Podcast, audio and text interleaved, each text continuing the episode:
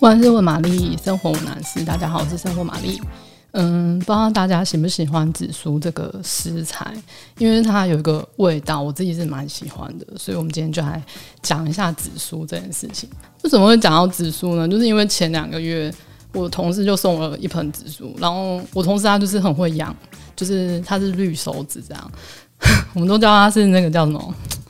祝生娘娘，就是他。他种的任何东西，就是哦，就是很疯，叫什么啊？盛开啊，然后不会死掉啊，然后他还可以就是哦种种到就是哦变很大株，他必须要分株给别人。那所以我就是得到那个分株的那个紫苏。然后我印象中啊，我就是没有养过植物，就是。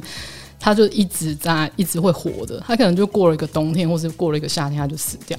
可是这个紫苏好像真的很适合我我们家种这样。有一我在想，也许是那个光线的问题，然后还有加上我那时候要把它换盆的时候，我有特地去找那种排水比较好的土壤。然后嗯，我记得那个老板说那个是什么香草植物用的。嗯，香草植物用的那个泥土，他说那里面有一些小碎石，就是蛮就是排水用这样子，然后所以它的那个透气度就是很好，所以我每天早上就是会浇浇应该一桶吧，就等于浇透那个整个花盆，然后到渗出来的那种地步，所以它在我们家就是很养得很好，就是到现在都没有什么问题。那除了就是第一个月的时候开始觉得就是有虫去咬它，然后叶子就变成一个洞一个洞。后来我仔细看，哇，真的就是有好几只那种小虫附着在那种叶面的背后这样子，然后好几只这样。我当时我想说怎么办，然后同事就分享了一个配方，那大家抄一下。那个它的那个配方我觉得蛮好用的，然后里面的成分就是那些东西，我觉得家里大家都可以找得到。那就是植物油加洗碗精，大概各十五 CC，然后再一匙煮菜用那种煮菜匙两匙，小一小匙，就它大概是五公克的那个小苏打粉，就是这三样而已。然后你最后就加四千 CC 的水，然后搅拌均匀，然后你就分装在那种。喷瓶里面，我自己是放在喷瓶里面，然后就早上的时候就喷喷喷这样子。那一些什么蚜虫啊、粉介壳虫，就是我那时候查发现是这两个最有用这样子。虽然我不知道我吃掉我那个叶子的虫是什么，但是那些虫就真的就不见。然后到现在就是很健康，我就是每天早上喷，或是想到的时候就喷一下，然后就看不太到虫去吃那个紫苏叶了。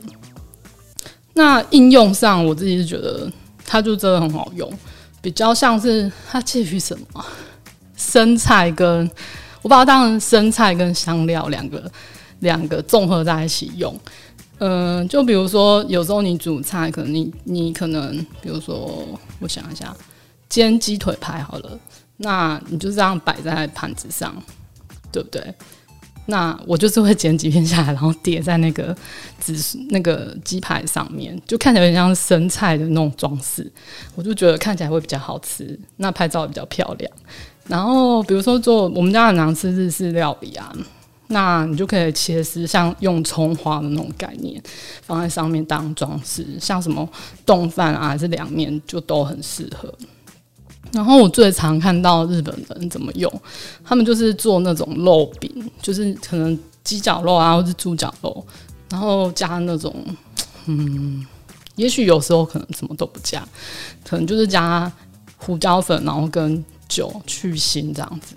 然后煎成肉饼，然后包在那个紫苏叶上，这样子去吃它，然后就有点像便当菜。你仔细看，就是很多那种日本妈妈便当菜都有这一道。